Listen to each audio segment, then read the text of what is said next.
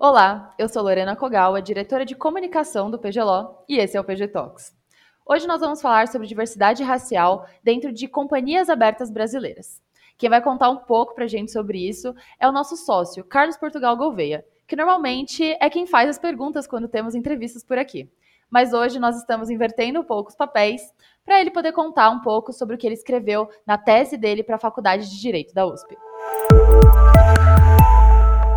Carlos, Seja muito bem-vindo ao PG Talks. Obrigado, é um prazer estar com vocês aqui de novo.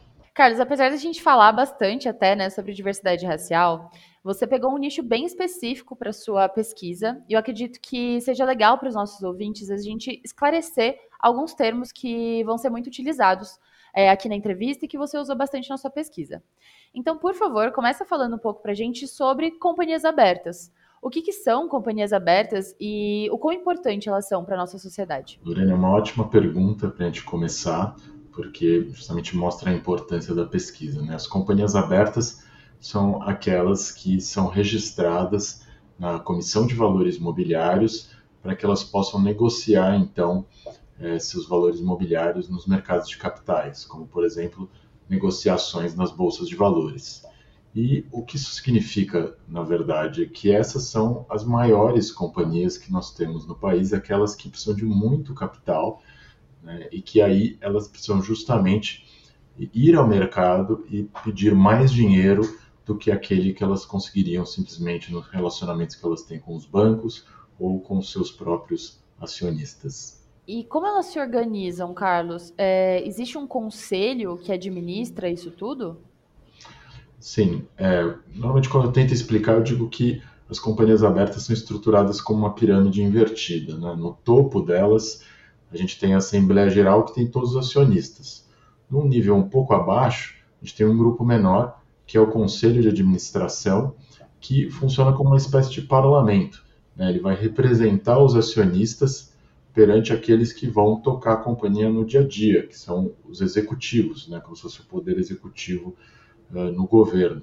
Então, os diretores, eles são é, organizados de forma diferente em cada uma das companhias abertas, mas no geral a gente tem duas figuras que são presentes em quase todas elas, né? que é uh, o diretor-presidente, que no exterior é chamado de Chief Executive Officer, ou CEO, e o diretor financeiro, que também no exterior é chamado de Chief Financial Officer, ou CFO.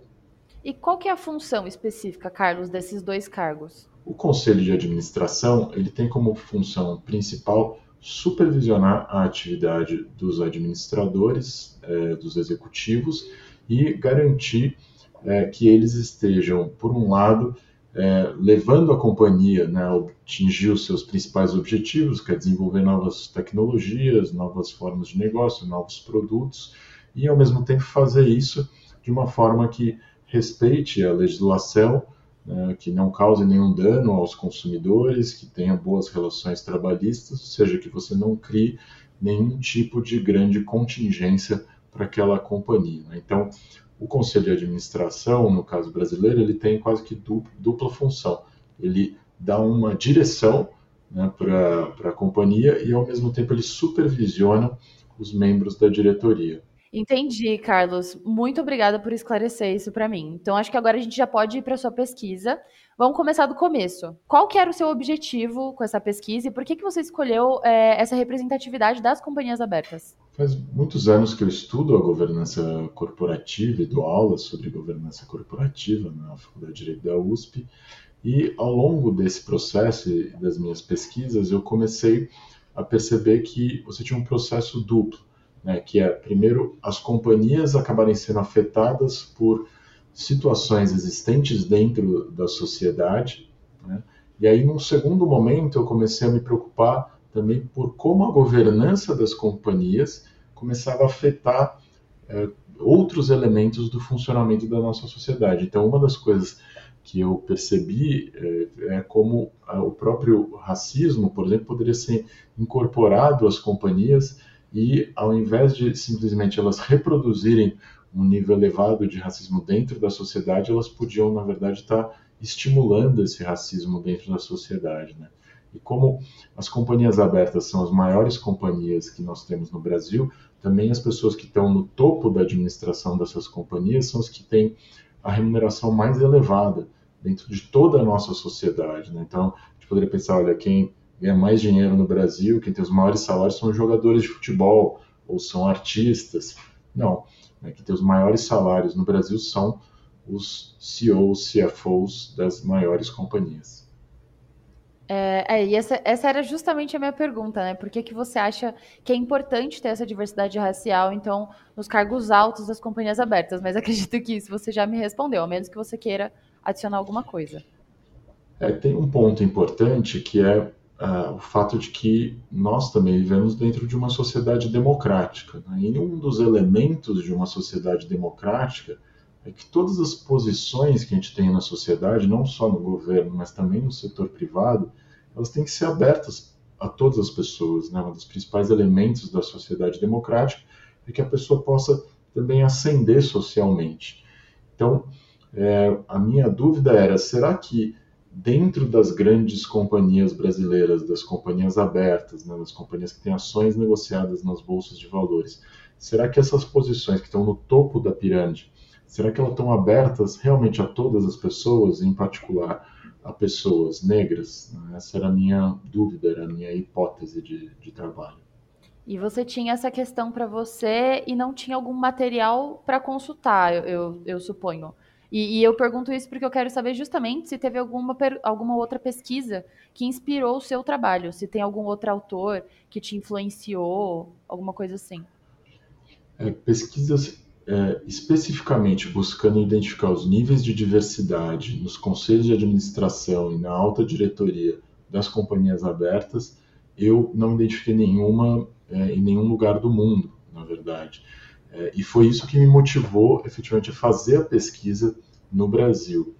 Mas no âmbito meramente teórico, tiveram autores que me influenciaram. Claro, um deles é um autor é, bastante famoso internacionalmente, um economista chamado Gunnar Myrdal, é, que foi uma figura é, bastante interessante. Ele foi ministro da Economia da Suécia no período que estava se constituindo, né, o estado de bem-estar social sueco, que virou um modelo é, para todo mundo. Depois ele foi o economista-chefe do esforço de reconstrução da Europa após a Segunda Guerra Mundial. E aí ele foi convidado por uma fundação, a Fundação Rockefeller, nos Estados Unidos, para fazer uma pesquisa sobre os elementos econômicos sobre, é, relacionados com o racismo nos Estados Unidos no período da segregação racial. E aí ele foi o primeiro a identificar que existia justamente esse, esse ciclo, né, no qual, é, eventualmente, você tinha pessoas negras que não tinham é, acesso a recursos, principalmente educacionais, isso fazia com que elas tivessem negada elas a oportunidade de determinadas posições dentro do mercado de trabalho, e isso criava um estigma que é, fazia então que as pessoas tivessem ainda menos acesso à educação, então você criava um ciclo é, negativo ao longo do tempo. Depois que eu terminei a minha pesquisa, a gente teve alguns avanços interessantes ao redor do mundo. Né? É, eu identifiquei uma pesquisa nos Estados Unidos, mas focada somente nos bancos que prestavam financiamento a comunidades é, de minorias nos Estados Unidos. Né? E é, lá se identificou uma participação que era razoável nos conselhos é, de administração de pessoas negras, cerca de 15% dessas pessoas. E muito recentemente, na verdade, esse mês, a gente teve uma mudança é, importante é, na legislação inglesa, que foi é, a criação de um mecanismo né, no qual é, você vai ter algumas metas de diversidade dentro dos conselhos e as companhias vão ter que divulgar informações de diversidade racial e de diversidade de gênero dentro dos conselhos também. No caso brasileiro, nós tivemos também uma mudança relevante, que foi a mudança é, da instrução CVN é, 480, que foi então atualizada para uma nova regulamentação, que fez com que os formulários de referência das companhias abertas brasileiras também, a partir de 2023, passassem, é, vão passar a conter informações relacionadas à diversidade racial e diversidade de gênero. Então, é, acho que a nossa pesquisa ela é, teve esse papel de levantar essas informações antes dessas grandes transformações que, a meu ver, é, em grande medida foram causadas pelo movimento do Black Lives Matter é, que nós tivemos aí, principalmente no ano de 2021. É, então, esse é o, o, único fator que você considera justificar a importância da sua pesquisa, Carlos? Ou tem mais fatores, assim? Além de ser, né, uma base de dados que a gente vai ter antes de todas essas mudanças acontecerem, para a gente poder comparar, tem mais algum fator que você coloca e fala, é por isso que é importante? Eu acho que, o, uh, como eu uh, até descrevi quando eu estava discutindo esse trabalho com alguns colegas, né, os resultados, eles não são surpreendentes, mas eles são, de certa forma, assustadores, né? Pelas, pelo, pelo extremo é, da, da, exclusão é, da participação de pessoas é, negras na alta administração das companhias. Então, é, é, acho que a, a, pesquisa ela tem esse papel de revelar algo que, em tese, se você perguntasse para as pessoas, elas já sabiam, mas você é, não tinha como dizer e fundamentar é, uma uh, discussão mais profunda de políticas públicas para transformar essa realidade. Né? Então, acho que você chega apresentando dados, né? Sim, aí os dados é, têm esse papel e, e eu confesso que os dados eles até mudaram a minha forma de pensar essa questão, porque em razão é, do impacto que os dados me causaram, por exemplo, é, eu me senti na necessidade de propor né, que fossem adotadas políticas de ações afirmativas nos conselhos é, de administração das companhias abertas brasileiras. Né? Então, de uma pesquisa que tinha um objetivo de ser é, meramente descritiva, eu acabei até é, sendo levado né, pela, é, pelo impacto dos dados a tornar um, um, texto, na verdade, propositivo e buscar justificar é, teoricamente essa sugestão da adoção de políticas de ações afirmativas dentro das companhias abertas brasileiras. Carlos, você é um pesquisador muito experiente. Eu imagino que a estrutura da sua pesquisa seja muito importante é, para você ter conseguido chegar em todos esses dados e ter essa importância toda que você conseguiu uh, trazer com o que você encontrou na pesquisa. Então, conta para gente um pouco, por favor, de como você estruturou a sua pesquisa e qual é a importância né, de você ter uma metodologia adequada, uma hipótese muito clara enquanto você pesquisa. É, você ter uma hipótese muito clara é importante para trazer uma coesão ao trabalho como eu falo para os meus alunos, quando você tem uma hipótese que é um problema que você identificou no mundo para o qual não existe uma resposta, todo o seu trabalho, não importa se ele vai ter 20 páginas, se ele vai ter 500 páginas, ele vai estar constantemente dialogando com essa hipótese. E aí você vai efetivamente ter um trabalho coeso. Além disso, a hipótese te ajuda a buscar ter efetivamente um discurso científico que a gente chama, né? que é uh, quando você coloca uma hipótese, você tem que ser honesto em relação a ela, ou seja, você tem que ter dúvida em relação ao que vai resultar da sua pesquisa. É o que a gente brinca, né? Você não pode ter uma hipótese de que o céu é azul. Todo mundo concorda que o céu é azul. Você tem que ter uma, uma hipótese que seja uma dúvida honesta. E a sua conclusão final, ela pode ser algo que comprova a hipótese ou que vai contra a hipótese. Você tem que ter essa honestidade intelectual e científica de concluir ao final algo que seja derivado da sua pesquisa, não que seja derivado da sua crença originária da onde você partiu, né? Então, a gente fala principalmente na área do direito que é, uma pesquisa não é uma petição, você não precisa provar um ponto do começo ao fim. Na verdade, você tem que dialogar e muitas vezes você tem que colocar a posição que é contrária à sua hipótese, né, que é a antítese, na melhor luz possível, ou seja, na forma mais correta possível. E é, é o que a gente busca fazer, justamente tentando é, amarrar a pesquisa é, da melhor forma possível. No caso dessa pesquisa em particular, a gente tinha muita dificuldade justamente por não ter nenhum modelo, né? uma pesquisa desse tipo nunca ter sido realizada é, em nenhum outro lugar do mundo. E ao tentar fazer a pesquisa, a gente meio que descobriu por quê. Né? Primeiro, os dados são dados sensíveis, são dados sobre é, questões de diversidade, questões raciais, de gênero. Uhum. É, eles não estavam disponibilizados em nenhum lugar, ou seja, a gente teria que ir lá e investigar efetivamente. Então, nós é, preferimos utilizar duas metodologias, na verdade, e usar uma para tentar comprovar a robustez estatística da outra. A gente é, é, colocou como principal dado é, uma pesquisa que a gente fez com as próprias companhias abertas. Então, a gente mandou um questionário para todas as companhias abertas brasileiras, já sabendo que, obviamente, não seriam todas que responderiam.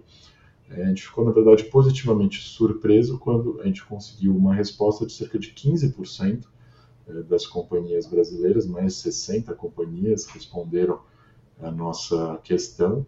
É, e é, a gente poderia dizer, olha, que num universo de 100%, você conseguir 15%, já é um, um número estatisticamente bastante robusto. Né? Mas a gente queria demonstrar que não tinha nenhum viés na nossa amostra. E aí o que a gente fez? A gente usou a mesma metodologia que as universidades públicas brasileiras usam para tentar identificar fraudes nas uh, políticas de cotas, né? que é o que é você fazer investigações com base uh, em informações públicas, publicações em redes sociais, tentar identificar, por exemplo, foto das pessoas e tentar uh, ver com base numa aproximação se eh, essa pessoa se enquadraria eh, em algumas das categorias utilizadas pelo IBGE para identificação de raça eh, no Brasil. E aí, com base nisso, né, nós identificamos que uh, os resultados da nossa pesquisa eram de fato muito próximos da pesquisa que a gente fez com levantamentos de dados próprios de todas as companhias abertas, ou seja, o resultado da nossa amostra era robusto e ela não tinha nenhum viés é, relevante. Né? Como a gente diria uh, na linguagem que a gente usa normalmente durante o período eleitoral, a nossa pesquisa é, tinha uma margem de erro efetivamente muito baixa. Né? Então, o nosso cálculo indicou que a margem de erro seria de menos de 0,5%. Uau! Você usou o termo robustez estatística. É, por que, que é importante checar essa robustez estatística em, em amostras né, de casos assim? É que justamente né, a gente poderia eventualmente ter algum viés na pesquisa. Então, qual que seria esse viés? A gente fez uma, um pedido de informações para as companhias. Eventualmente, a gente poderia ter respostas das companhias que também eram mais preocupadas com essa questão. Então, isso poderia enviesar a nossa amostra. Então, companhias que já são preocupadas com questões raciais, que tenderiam a ter mais pessoas, é, maior diversidade nos seus conselhos, seriam aquelas que teriam maior orgulho em responder às nossas, é, à nossa pesquisa. E as companhias que não tinham, não tinham nenhuma diversidade, eventualmente poderiam não responder. Mas o que a gente percebeu, é, na verdade, é que não existia esse viés. Né? Então, como a gente fez uma checagem independente, não só das companhias que responderam, mas também das outras companhias, a gente percebeu que não existia uma variação muito substancial. Então, se a gente isolava, por exemplo, tirava das outras companhias e, e, e comparava os nossos resultados somente da, com as companhias que não responderam com base na nossa pesquisa independente, os resultados acabavam sendo muito, muito similares. Então, é, Fala é. mais sobre esses resultados, Carlos. Quais foram os resultados que você encontrou na sua pesquisa? É, os resultados foram realmente muito impactantes, né? Considerando um dos nossos principais focos, que era olhar para o conselho de administração, o que a gente percebeu, né? Usando aquelas categorias do IBGE, que são a raça amarela ou indígena, a raça branca, parda ou preta, é, a gente identificou que, principalmente em relação a pessoas pardas ou pretas, é, a gente é, só tem 1,5% de todos os postos dos conselhos de administração ocupados por pessoas que se é, declaravam pardas. E o número de pessoas negras na nossa amostragem era de 0%. Como eu disse, isso era estatisticamente relevante, ou seja, dentro do que a gente chamaria de uma margem de erro. Isso é particularmente grave quando a gente compara isso com os dados do PNAD. Né? Então, por exemplo, em relação a pessoas que se autodeclaram pardas, elas representam 46,8% da população brasileira. Então, se a gente comparar a sociedade como um todo com os conselhos, a gente tem um déficit de representação de pessoas pardas de 45,75%. Se a gente somar isso às pessoas que se autodeclaram pretas, né, é, que são 9,4% da população, a gente tem um déficit de 9,4%, porque a gente não identificou nenhuma pessoa preta. E se a gente olha em relação às pessoas brancas, é, elas representam 97,73% de todos os membros dos conselhos de administração. Uhum. Mas, em relação ao PNAD, elas representam só 42,7% da população brasileira, ou seja, existe é, um, um, número maior, né, um percentual maior do que a sociedade em relação aos membros do Conselho de Administração de 50,03%. Então, estatisticamente, né, a gente conseguiu demonstrar que a chance de uma pessoa negra se tornar membro de um conselho de administração, comparando com uma pessoa branca, é quase 60 vezes menor. Então, é uma discrepância é muito, muito substancial e é, uma discrepância que a gente não vê é, em, outros, em outras esferas da sociedade. Né? Então, por exemplo, mesmo se a gente for olhar o Congresso Nacional, ele vai ter mais pessoas negras do que a gente tem, por exemplo, nos conselhos de administração das uhum. companhias abertas brasileiras. Carlos, e o que, que esses números, o que, que esses resultados falam sobre o Brasil em termos de mercado de capitais brasileiro? O que acontece? Esses resultados eles podem ter uma relevância quando a gente começa a olhar é, para a forma como os investimentos são feitos nos mercados de capitais ao redor do mundo. Né? Então, cada vez mais, os investimentos são feitos baseados naquilo que a gente chama de métricas ESG, né? que são as métricas que focam em questões ambientais, uhum. sociais e de governança. Que já Esse, foram tema aqui do PG Talks algumas vezes, né? Algumas vezes. Né? E a minha pesquisa, se você é, reparar, ela trata de dois temas ao mesmo tempo: o tema social e o tema de governança. Ela conecta esses dois temas. Uhum. Então, o que, que, você pode imaginar? Você não ter diversidade na governança é um problema em si, um problema ali do G. Mas não ter diversidade na governança também pode indicar que você não tem uma preocupação com essa questão em toda a companhia. Né? Aquela, algo que na governança corporativa a gente costuma chamar de tone at the top. Né? Então, os temas relevantes, o tom deles deve vir da direção. E quando você não tem é, diversidade é, na alta direção da companhia, muitas vezes você não tem legitimidade para tomada de decisões. Né? Isso pode impactar na forma como seus consumidores vão ver a companhia, então você não consegue acessar determinado grupo de é, consumidores, isso pode acessar a forma como seus investidores vão olhar a companhia, né? então isso reduz tanto a lucratividade da companhia no longo prazo quanto a capacidade da companhia de obter lucros é, no futuro. Então é preocupante justamente esses números que a gente mostrou em relação ao conselho de administração, é, e números que se reproduzem justamente nessa liderança executiva da companhia, né? aqueles que justamente vão tentar se comunicar com a sociedade, orientar a companhia para fazer novos produtos.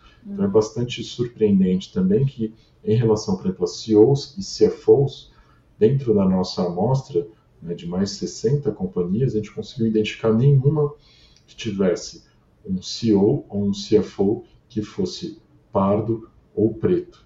Nenhum. Né? Então a gente pensaria né? como que essas pessoas vão liderar companhias para atingir um mercado consumidor que é metade, mais da metade da população brasileira. Né? Será que eles entendem as demandas desses consumidores? E aí o que a gente percebe, os investidores, né, que são aqueles que têm o dinheiro, que pensam racionalmente no retorno, eles vão falar, é, essas pessoas não têm a capacidade de atingir o mercado consumidor que elas precisam atingir. Então, são empresas que valem menos. Não vou investir nessa companhia que tem uma capacidade de trazer um retorno no futuro menor. Então, o que acontece? Se a gente não trouxer diversidade para a governança corporativa brasileira, o que vai acontecer é que, ao longo do tempo, as nossas companhias vão ter menor capacidade de lucro e vão, eventualmente, valer menos em comparação com as companhias de outros países que já estão muito preocupados com essas questões. Né? Então, eu já mencionei a nova legislação inglesa, que é uma legislação que estabelece algumas metas, aí você precisa explicar por que, que você vai atingir ou não essas metas. Uhum. Mas a gente tem também, por exemplo, na, na Califórnia, é, já é, políticas né, de ação afirmativa, tanto de raça quanto de gênero, é, famosamente também os países nórdicos têm políticas de diversidade de gênero nos, nos conselhos de administração, e eu acho que não é propriamente uma coincidência né, que essas transformações estão vindo justamente dos principais mercados de capitais do mundo e das sociedades mais ricas do mundo. A diversidade, então, ela é uma necessidade, né? É, inclusive, a nossa convidada, Amanda Ferreira, da nossa última série, sobre gênero, ela chegou a comentar isso, né? Ela é gerente de, é, da Via, é, gerente de diversidade e inclusão, e ela falou justamente isso, sobre como a diversidade é uma necessidade, como a gente precisa fazer isso se quisermos continuar com, com empresas, com companhias de sucesso, né? É, exatamente. Isso deixou de ser uma questão ideológica, né? uma questão se você é a favor ou contra a questão é como trazer essa diversidade, como trazer da forma mais rápida possível e da forma que traga um maior retorno para as companhias, porque justamente é, ela espreme as companhias dos dois lados e cria um ciclo é, vicioso, né? do mesmo jeito que eu falei que tem um ciclo vicioso da perpetuação do racismo na sociedade, a companhia ela também pode entrar num ciclo vicioso, que é ela adotar estratégias de negócios que não atingem uma parcela substancial da sociedade, que não entende as demandas né, dessa parcela substancial da sociedade, isso vai diminuir o lucro. E os investidores, ao ver isso, também não vão comprar ações da companhia ou vão vender as ações da companhia de forma que ela vai perder valor de mercado. Né? Então, ela pode é, entrar em um processo irreversível de obsolescência, que a gente chama. Né? Ela vai se tornar uma uma companhia de legado, né? uma companhia que não tem mais conserto, que não consegue mais fazer parte de uma economia moderna, é, globalizada, e que para você justamente ser uma companhia moderna e globalizada, poder vender os seus produtos ao redor do mundo, você precisa ter a diversidade dentro de você. Uhum. Porque aqui a gente está falando só da diversidade em relação ao Brasil. Mas e quando você for vender produtos para uma outra sociedade que não tem nem uh, os mesmos elementos culturais que a gente tem na nossa sociedade. Então, você ter essa diversidade re refletindo a sua própria sociedade aumenta também a sua capacidade de entender a diversidade em relação a outras sociedades e permite que as companhias se tornem efetivamente companhias globais, né? que é o que se deseja. O investidor, hoje em dia, ele não olha somente a sua capacidade de ganhar dinheiro dentro do seu país, ele olha a sua capacidade de ter um crescimento exponencial e universalizar a sua produção, como as grandes companhias de tecnologia eh, estão fazendo. Né? Então, é isso que se demanda das companhias, a diversidade é só mais um instrumento nessa estratégia empresarial. É, então, para a gente ter essa transformação, né, Carlos, é preciso informação. E ainda bem que temos pesquisadores como você, né, que estão produzindo nessa área, que estão fomentando isso, é, essa transformação, estão fazendo parte efetivamente, né?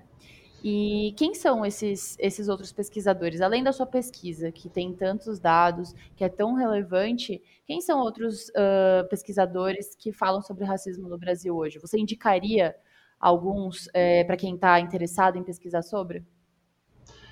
É, teve um pesquisador que foi até meu colega de doutorado que me inspirou muito, que foi o Adilson Moreira, né, que há alguns anos ele tem se dedicado é, justamente a, ao estudo daquilo que chamariam um direito é, antirracista, né, um direito que vá justamente buscar é, combater o que é descrito por ele e outros autores brasileiros como racismo estrutural. Então é algo é, que realmente a gente deve buscar, é, deve tentar dialogar com outros países para ver o que está sendo feito, ver o que, que é melhor é, feito em relação ao Brasil. Né? No Brasil, a gente também tem algumas pesquisas sobre diversidade de gênero, que acho que são é, bastante interessantes. Então, é, uma pesquisadora é, então da Fundação Getúlio Vargas, a Ângela Dinadio, ela fez essa pesquisa é, que, na verdade, merece uma atualização para demonstrar justamente se tivemos ou não evolução no número de mulheres né, nos conselhos de administração das uhum. companhias abertas é, brasileiras, e acho que existem possibilidades de olhar para a diversidade de outras formas também. Né? Então, a gente tem também a, diversidade é, de orientação sexual, que é o que a gente deve também é, buscar, e sempre buscar outras perspectivas também sobre a diversidade, porque a própria diversidade ela, ela não é estática, né? O que a gente busca aqui é justamente trazer elementos da sociedade para dentro da governança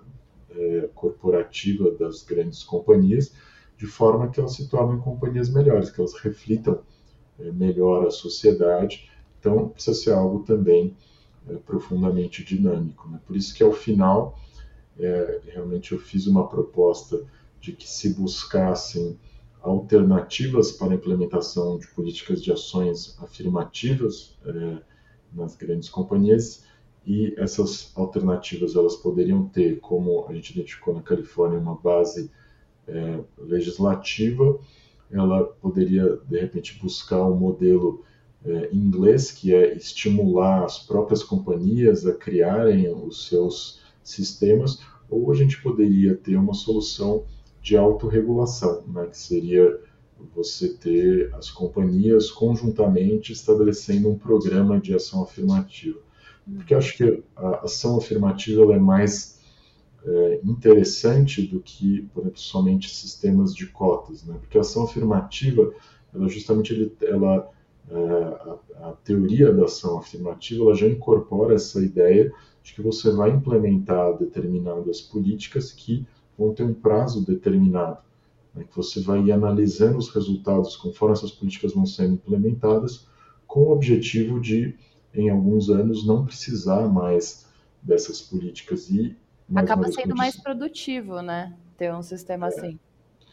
E acho que seria interessante realmente ver as diversas companhias tentando sistemas diferentes, né? Sendo criativas e com isso a gente poderia efetivamente aprender. E acho que um, pro, um programa que fosse autorregulado, ele ganharia uma maior legitimidade, ele é, refletiria melhor isso que eu mencionei anteriormente, que é o fato de que essa questão ela já não é mais uma questão, por assim dizer, ideológica ou política, né? ela não é uma bandeira de um partido político ou de outro partido político. Uhum. Ela é uma questão que precisa ser feita no próprio interesse das companhias, né? quase uma busca das companhias pela sua própria sobrevivência. É, fica aí a sugestão, né, para as outras Exato. empresas. Carlos, muito obrigada por compartilhar o conteúdo da sua pesquisa muito relevante, incrível. Eu acho que é um começo assim, né, para outros pesquisadores, para pessoas que, assim como você, também querem mudar essa realidade no Brasil. Obrigado você, Lorena. Um prazer ter esse diálogo multidisciplinar aqui entre o direito e a comunicação.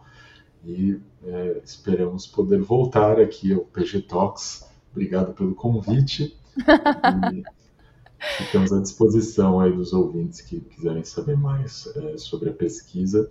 Ela está disponível né, num site é, internacional de pesquisa que chama SSRM. É, basta procurar pelo meu nome, Carlos Portugal Gouveia, que vocês vão encontrar lá o artigo.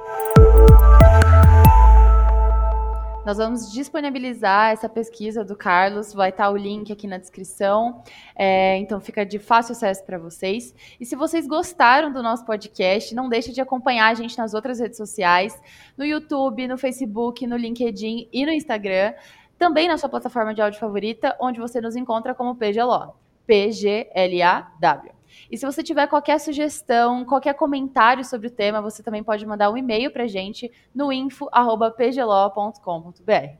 Então, muito obrigada e até a próxima.